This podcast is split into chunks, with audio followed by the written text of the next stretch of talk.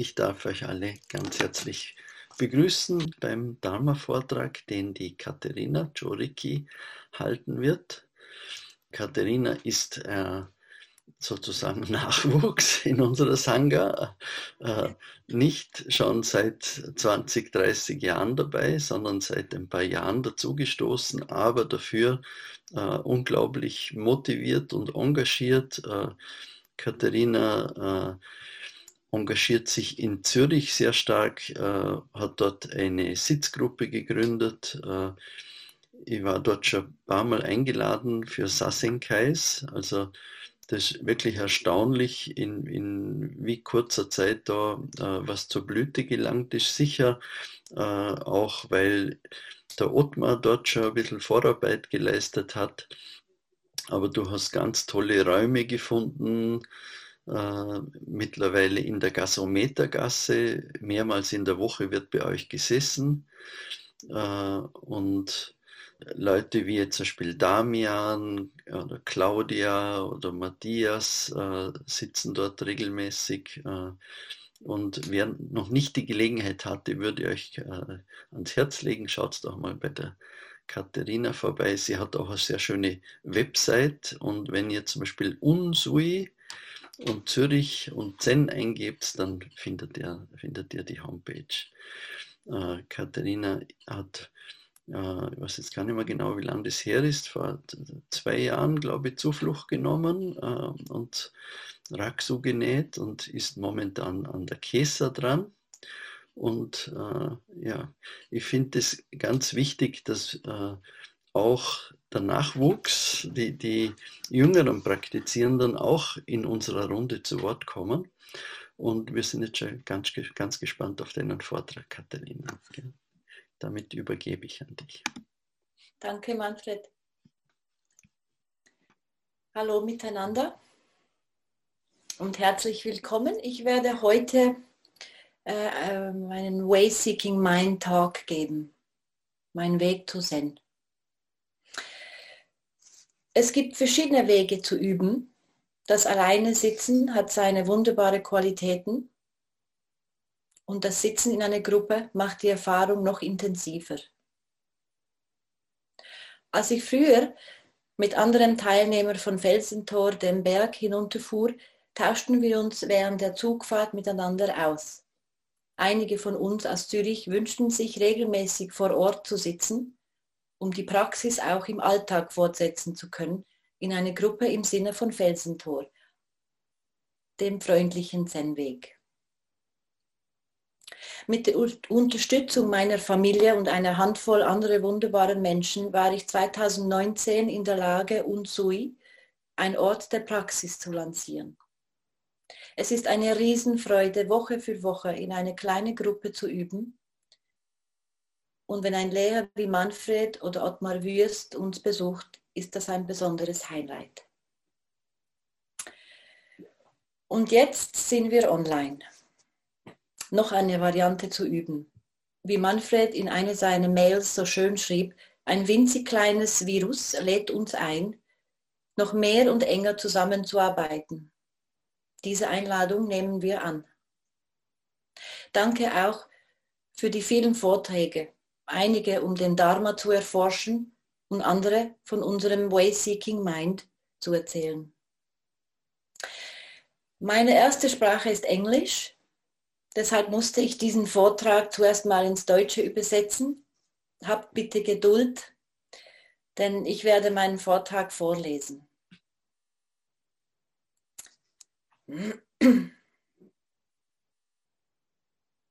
Als junger Mensch fühlte ich mich intuitiv zu den Grundlagen des Buddhismus hingezogen. Aber erst viel später stellte sich mir Zen als ein eigentlicher Weg vor. Als Einzelkind von beruflich sehr engagierten Eltern und Stiefeltern aufgewachsen, war ich ständig im Wechsel ausgesetzt.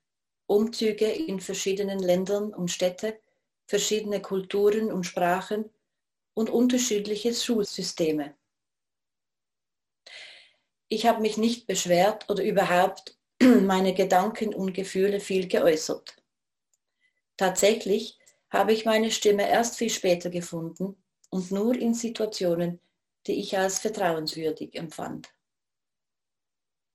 Was ich dagegen von klein auf gut konnte, war anderen zuzuhören.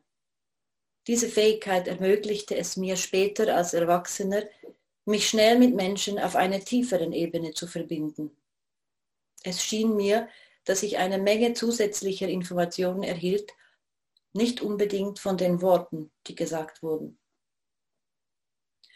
Im Gegenteil, ich hatte manchmal das Gefühl, dass zu viele Worte mich fast erdrücken. Manchmal konnte ich eine Art unterschwelliges Leiden oder einen inneren Konflikt bei Menschen wahrnehmen, manchmal auch ein liebevolles Herz.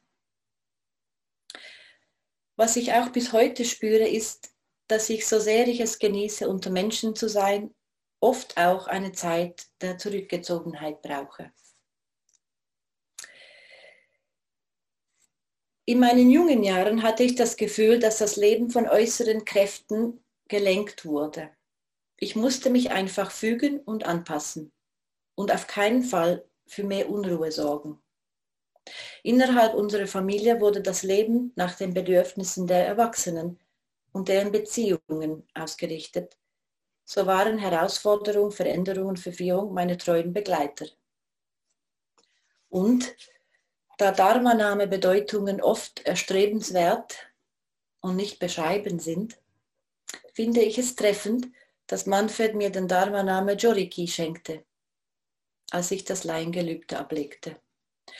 Joriki ist die Kraft, die entsteht, wenn sich der Geist in der Sazen-Konzentration in eine Spitze sammelt und vereint.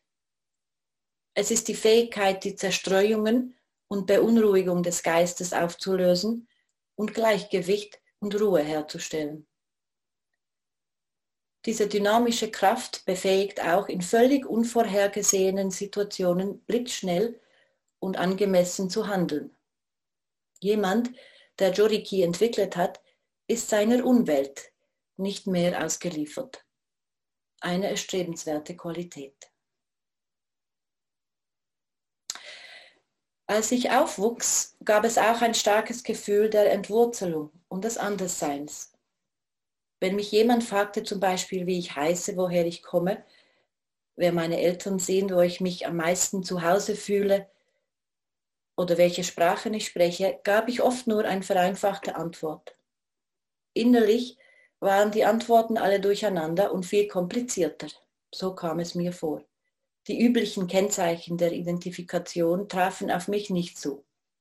In jungen Jahren war das lästig und ich entwickelte eine Abneigung gegenüber gewissen Normen, Kategorien und Schubladisierungen, die ich zugegeben auch heute noch habe.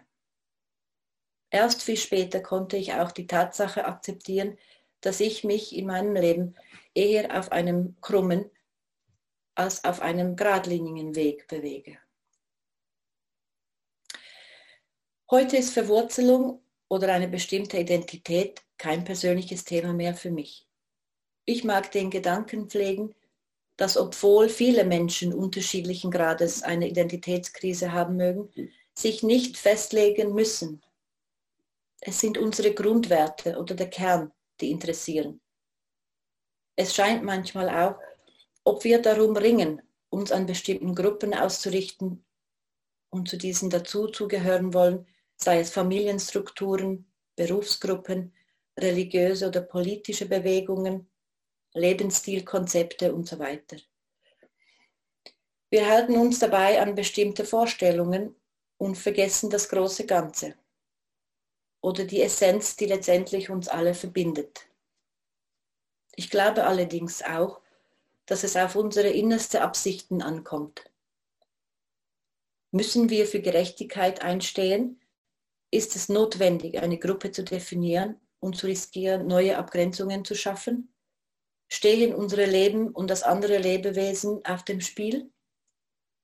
Ist ein Schaden entstanden, der ein klares Loslassen erfordert? Es ist in der Tat beängstigend, die Strukturen zu lockern oder sogar zu verwerfen, um das Richtige zu tun von innen heraus, ohne sie auf eine bestimmte Weise zu deklarieren. Es gab zwei wichtige Faktoren, die mich durch meine Jugend getragen haben. Erstens hatte ich eine sehr reiche Vorstellungskraft, um mich in alternative Situationen zu versetzen, die ich so gestalten konnte, wie es mir gefiel. Diese Vorstellungskraft fütterte meine ausgiebige Tagträumerei, das Lesen und später das Schreiben. Als Teenager schrieb ich Tagebücher, Geschichten und Gedichte. Der zweite Faktor war meine starke Bindung zu meinen Großeltern. Obwohl ich mehrere Monate im Jahr bei meinen Großeltern verbrachte, war ich am Ende der dreimonatigen Sommerferien immer am Boden zerstört. Bis ich sie wieder sehen würde, habe ich, haben wir uns regelmäßig Briefe geschrieben. Sie waren meine Zuflucht, meine Vertrauenspersonen und meine Vorbilder für bedingungslose Liebe. Geduldig und versöhnlich. Sie waren auch fleißig, engagiert und informiert über das Weltgeschehen. So kam es auch, dass mein Interesse an Buddhismus durch meinen Großvater geweckt wurde. Ich erinnere mich, dass er mir Geschichten von seinen Reisen erzählte und mir die Objekte zeigte, die er auf seinen Reisen im Osten gesammelt hatte. Einmal schenkte er mir ein Tanka, ein Seidenrollbild, das einen roten Amitabha darstellte, den Buddha des unendlichen Lichts und Lebens, der aus guten Taten aus unzählige vergangenen Leben hervorgegangen war. Ich erinnere mich, dass ich das Bild mit leichter Furcht betrachtete, es weglegte und erst viel später für mein Hausaltar wieder herausholte. Meine Großeltern lasen viel. Geprägt vom Zweiten Weltkrieg und anderen politischen Umständen, diskutierten sie über Themen aus aller Welt, die ich oft als Kind nicht wirklich verstand. Der Name Dalai Lama kam manchmal zur Sprache. Ich hörte sogar meinen Großvater scherzen und sagen, was, was denkst du, wer ich bin? Der Dalai Lama? Aus mir unbekannten Gründen griff ich diesen besonderen Namen auf. Und ich erinnere mich, dass ich als Kind dachte, wer ist dieser Dalai Lama? Hat er vielleicht Superkräfte? Mit 18 las ich dann die damals neu erschienene Autobiografie des Dalai Lama mit dem Titel Das Buch der Freiheit.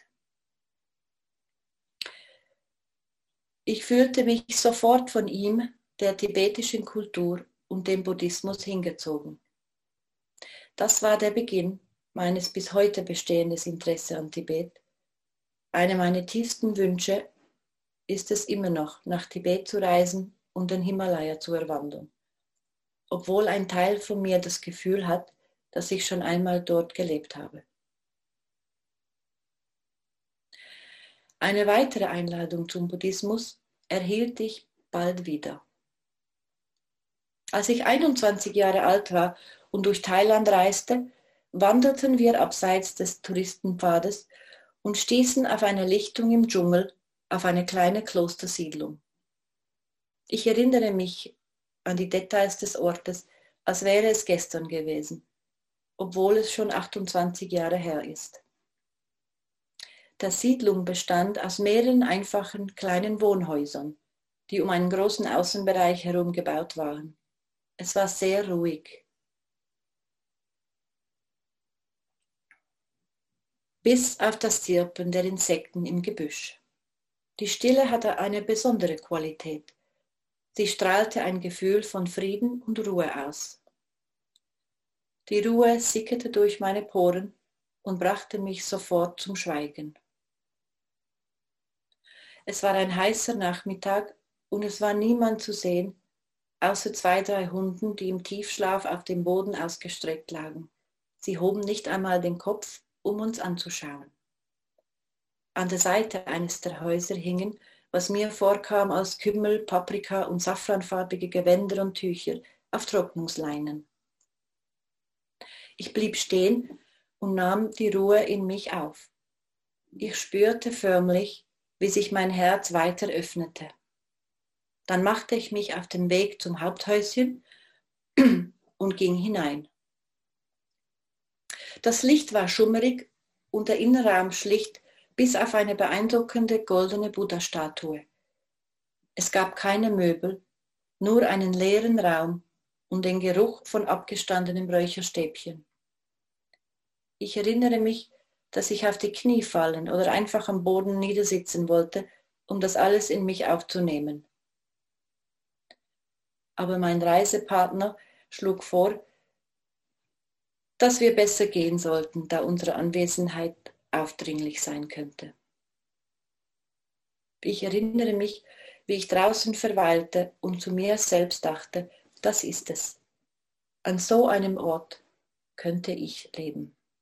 Rückblickend war es eine sehr spezifische Sehnsucht nach einem einfachen, friedlichen, klösterlichen Leben.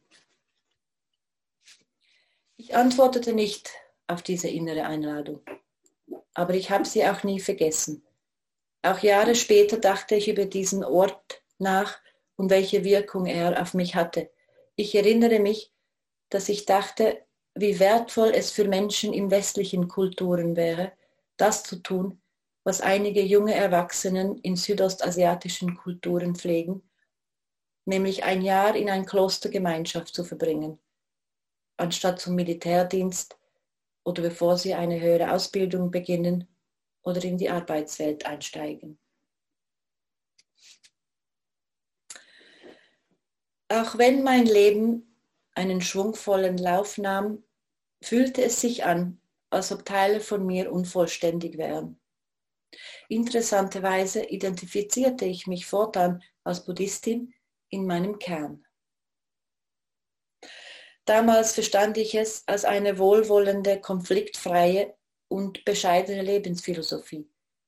Ich hatte eine sehr vereinfachte Sicht auf den Buddhismus, vor allem weil ich nicht die eigentliche Arbeit gemacht habe, die es braucht, um eine Tradition vollständig zu verstehen. Ich war auch nicht von allen Konzepten hundertprozentig überzeugt und umging die schwierigen Fragen. Ich meditierte praktisch nie. Es war viel Theorie. Und wie wir inzwischen alle wissen, ist das nicht die volle Erfahrung. So begann eine lockere, wenn auch kontinuierliche Auseinandersetzung mit dem Buddhismus über Tibet. In meinem 20. und 30. reiste ich zu verschiedenen Veranstaltungen des Mind und Life Institute, um die Vorträge und Lehrreden des Dalai Lama zu hören. Ich traf mich mit Tibetern, um ihre Geschichten zu erfahren und unterstützte ihr Anliegen nach meinen Möglichkeiten. Innerhalb der verschiedenen Traditionen des tibetischen Buddhismus werden das Leben, der Tod, die Wiedergeburt und die Mystik thematisiert, sowie uralte Bräuche und Rituale praktiziert. Ich war fasziniert, aber es war viel zu komplex für mich. Und obwohl ich die Spiritualität, die in ihr tägliches Leben eingewoben ist, bewundere, konnte ich mich nicht festlegen.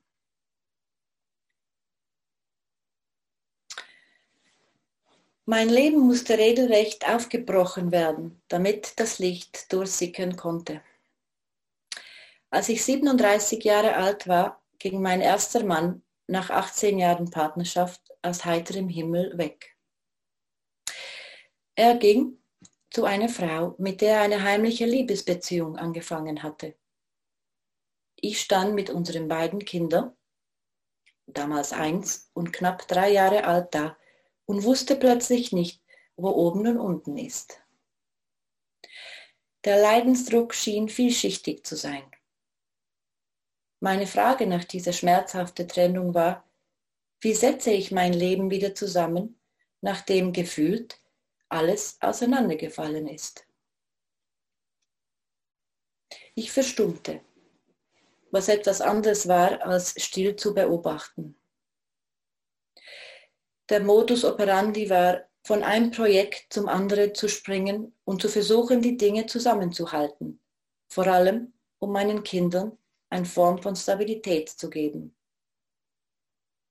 Die Bewältigungsmechanismen aus der Kindheit kamen wieder zum Vorschein. Die alten und neuen Wunden mussten schnell zugeklebt werden, damit ich weiter funktionieren konnte. Es ging nicht um Heilen, es ging ums Überleben. Und ich war lange Zeit nicht in der Lage, beides in Einklang zu bringen. Ein paar Jahre später musste ich einen kurzen Dokumentarfilm zu einem Thema meiner Wahl drehen. Ich hatte das Gefühl, dass es um ein spirituelles Thema handeln musste. Und so öffnete dieses Projekt die Tore zu weiteren Fragen. Ich hatte vor, die 30-tägigen Schweigeexerzitien, die sogenannten große Exerzitien nach Ignatius von Loyola von römisch-katholischen Jesuitenorden zu dokumentieren. Zum Teil, weil ich den Ort und die Organisatoren aus meinen früheren Filmprojekten kannte und zum Teil auch, weil ich fasziniert war.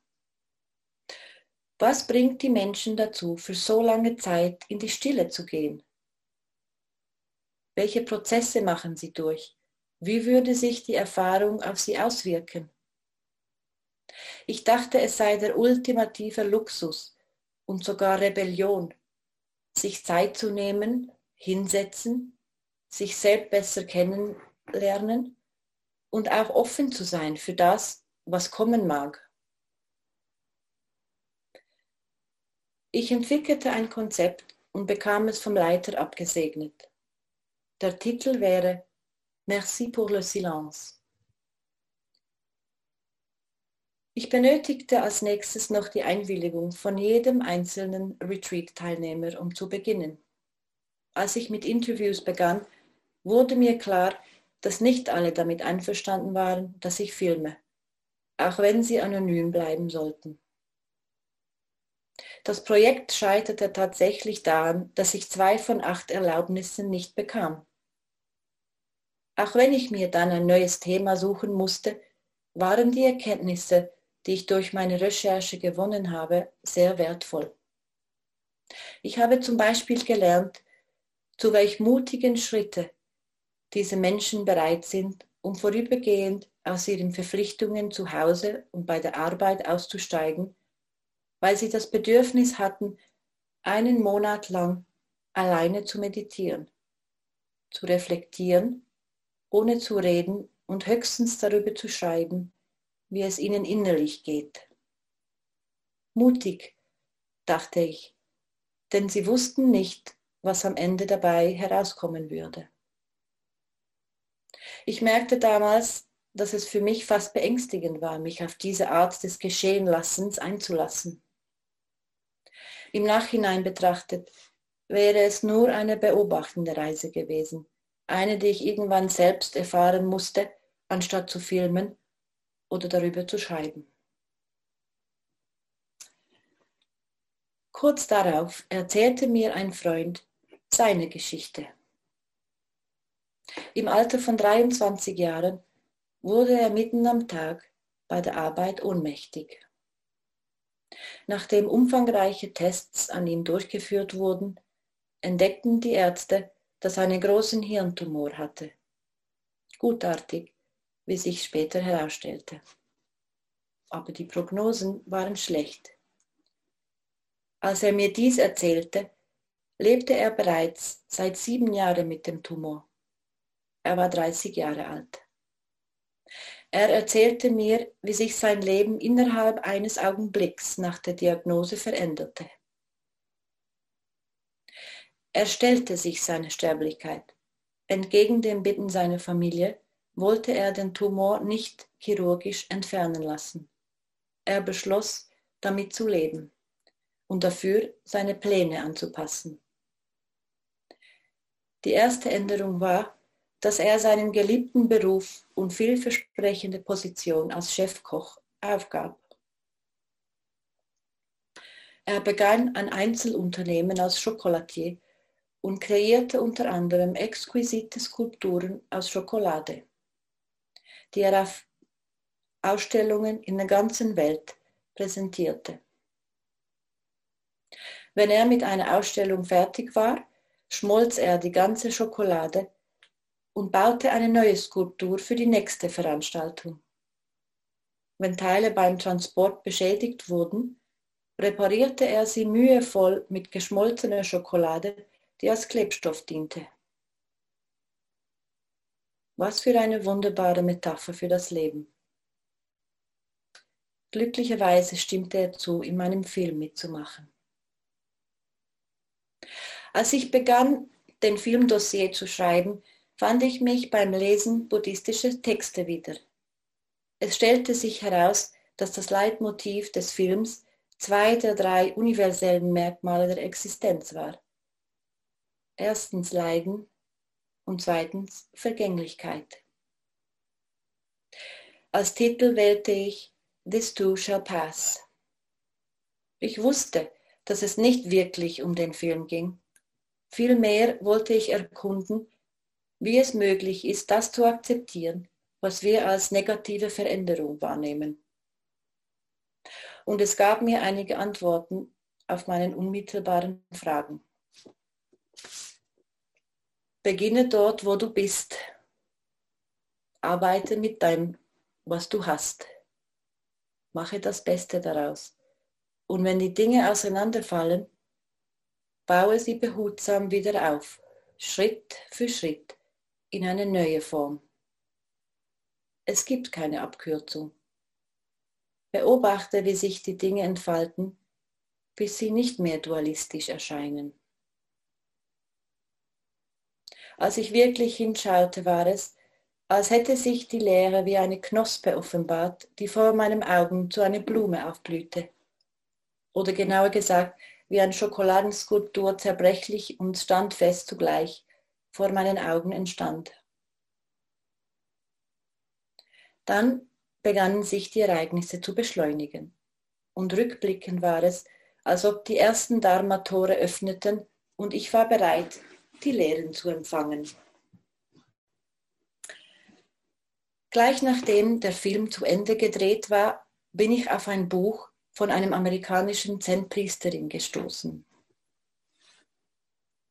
Ihre Geschichte hat mich tief berührt, aber das Interessanteste an dem Buch war, dass obwohl mir die Themen sehr vertraut waren, Mutter sein, geschieden sein, wieder verheiratet sein, aus der Geschäftswelt ausgestiegen sein, eine Leseratte sein, waren es die Zeilen über Zen, die mir entgegensprangen. Ich markierte fast alle Passagen. Ich habe dann noch weitere Bücher über Zen gelesen, um sicher zu gehen. Und ja, es war alles stimmig. Ich schätzte wie Zen messerscharf und mit eindeutiger Klarheit, manchmal mit Metaphern, Rätseln, Humor und Dialogen vermittelt wurde. Ich konnte es mit ganzem Herzen annehmen. Wenn ich über Zen las, war es, als würde ich den Hahn Rolldown hören, einen gewissen beharrlichen Ruf im Hintergrund mit dem Üben zu beginnen. Dieses Mal folgte ich dem Ruf. Ich besuchte verschiedene Zen-Einführungskurse. Ich erinnere mich zum Beispiel, dass mich eines Abends während Sazen im Zen-Dojo Zürich plötzlich eine Welle von tiefer Freude überkam. Es fühlte sich an, als hätte ich gerade eine großartige Neuigkeit erfahren. Oder als hätte ich im Fundbüro etwas wiedergefunden, was für lieb und teuer war ich aber schon aufgegeben hatte, als ob ich die Heimat meines Herzens gefunden hätte. Ich übte weiter, meine Gefühlslage war wechselhaft und ich erlebte auch sehr viele schwierige Momente. Ich war nicht immer in der Lage, meine Verletzlichkeit als das zu akzeptieren, was es ist, die menschliche Erfahrung. Aber das ist es, worum es geht, um alles. Das bewusste Atmen hat mir immer wieder geholfen. Es beförderte mich von einem Moment zum anderen, wie Trittsteine über einen strömenden Fluss.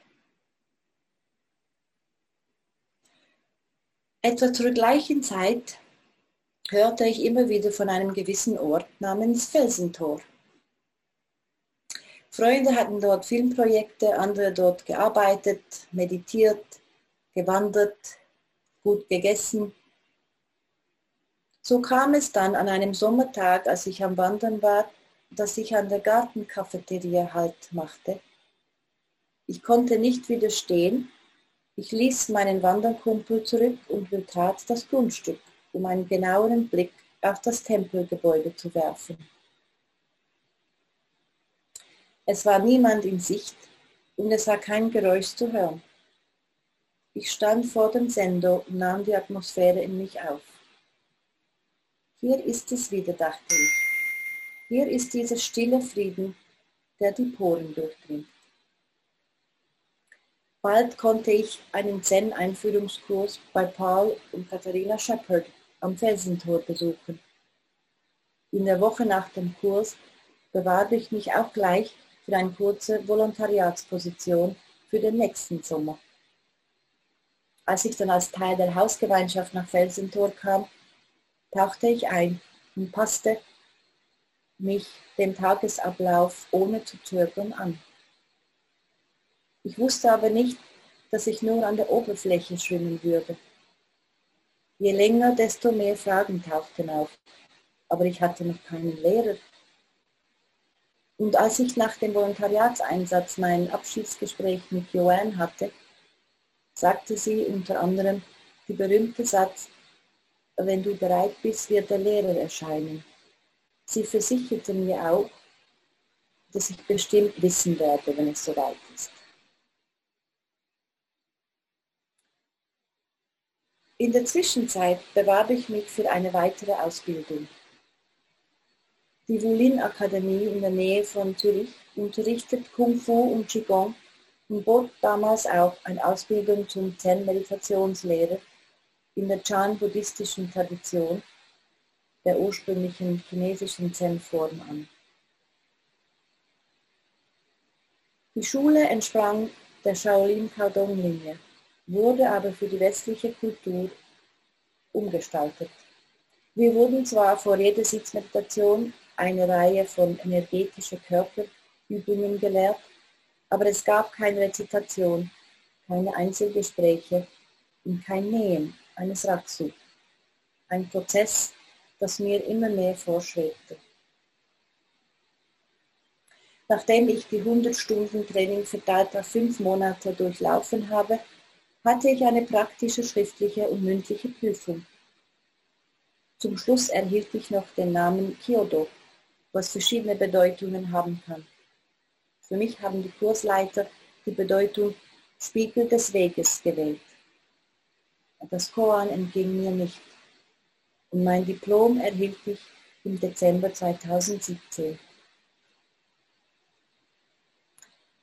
Am darauffolgenden Wochenende besuchte ich wieder ein Seminar im Felsentor und irgendwann traf ich auf Margot im Büro. Ich hatte sie vorher noch nie gesehen und wir kamen ins Gespräch. Sie sagte, dass sie Nählehrerin sei und dass im Januar auch Manfred als neuer Lehrer hinzukommen würde. Ich erinnere mich, dass ich große Vorfreude spürte. Und im Juli des nächsten Jahres fand tatsächlich meine Jukai-Zeremonie mit meinem neuen Lehrer Manfred im Felsentor statt.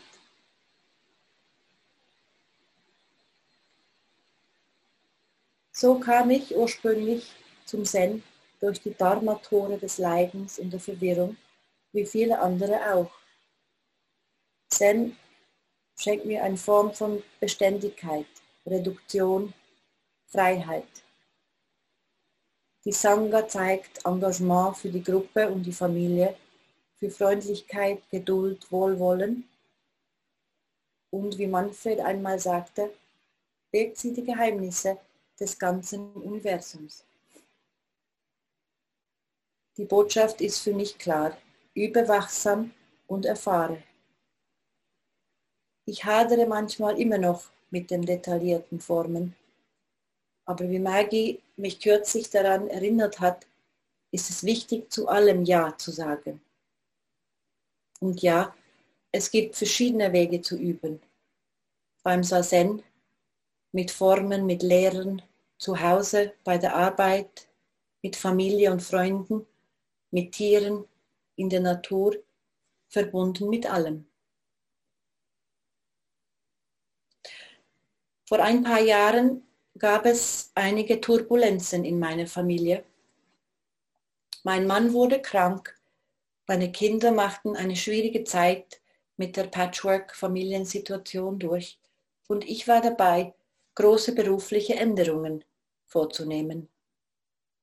Ich brauchte Ermutigung, insgeheim wünschte ich mir auch einen einfachen Wegweiser. Eines Tages, als ich in den Keller meiner Mutter stöberte, fand ich plötzlich eine Postkarte von meinem Großvater. Sie war an mich adressiert und im Jahr 1979 geschrieben, als ich noch ein Kind war. Er schrieb, Mein Engel, ich denke sehr viel an dich. Sei lieb, immer. Millionen von Küsschen, Betsy. Das war's. Das ist alles, was ich in diesem Moment wissen musste. Dieser gegenwärtige Moment gleichzeitig in einer Beziehung zu dem, was wir Vergangenheit und Zukunft nennen. Für mich war es ein Moment der großen Dankbarkeit. Metta, Loving Kindness, Liebsein immer, eine zentrale Motivation im Buddhismus. Und vielleicht ist es auch der einzige Funken von Autonomie, den wir Menschen ausüben müssen. Die Wirkung ist auch nicht zu unterschätzen. Ein Zen-Lehrer hat einmal so formuliert, alle Gesten, Worte und Gedanken haben einen Einfluss und schaffen Karma. Karma ist weder eine Strafe noch eine Belohnung. Es ist einfach ein gigantischer kosmischer Spiegel, der das zurückgibt, was ausgesandt wird. Weitere Fragen könnten dann heißen, ja, was bedeutet es überhaupt, lieb zu sein? Woher weiß ich, was in einer bestimmten Situation liebevoll, gut oder vielleicht anders gesagt das Richtige ist? Es setzt irgendwie voraus, dass ich die Dinge klar sehe. Antoine de Saint-Exupéry schrieb in Der kleine Prinz, man sieht nur mit dem Herzen gut. Als Kindertext gedacht, kommt es allen zugute. Seit ich diese sanfte Übung bewusst praktiziere, merke ich zwar, wie schwierig es sein kann und wie viel eigentlich automatisch passiert, geschweige denn auf Absichten überprüft wird, merke aber auch, dass es wirkt. Um Illusionen zu durchschauen und zu wissen, was das Richtige ist, und für den Fall, dass Joriki noch nicht ganz ausgereift ist, können wir in einer schwierigen Situation, wenn auch nur kurz, in die Stille gehen, um unsere Körper und unser Herz zunächst mal zu beruhigen. Dann aus einem tieferen Zustand des Mitgefühls heraus in uns und andere einzufühlen und von dort aus betrachten, was wirklich da ist. Und wie Maggie letzten Sonntag sagte, können wir uns in jenem Moment fragen, what is my practice?